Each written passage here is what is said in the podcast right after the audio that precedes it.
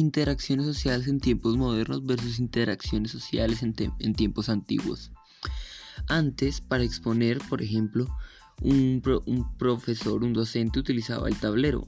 Ahora se utiliza el computador y se hacen presentaciones en PowerPoint u otras plataformas. Otro ejemplo sería la información. La información se almacenaba en libros y era un libro para cada materia. Por ejemplo, hablando de temas como el colegio.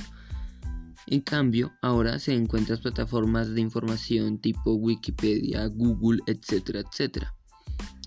Los trabajos o actividades que se enviaban a casa se entregaban escritos en cuaderno o en hojas de blog. Ahora se pueden mandar por correo, aunque también se siguen utilizando maneras escritas. Y esas serían una de las muchísimas diferencias que hay entre los tiempos modernos y los tiempos antiguos.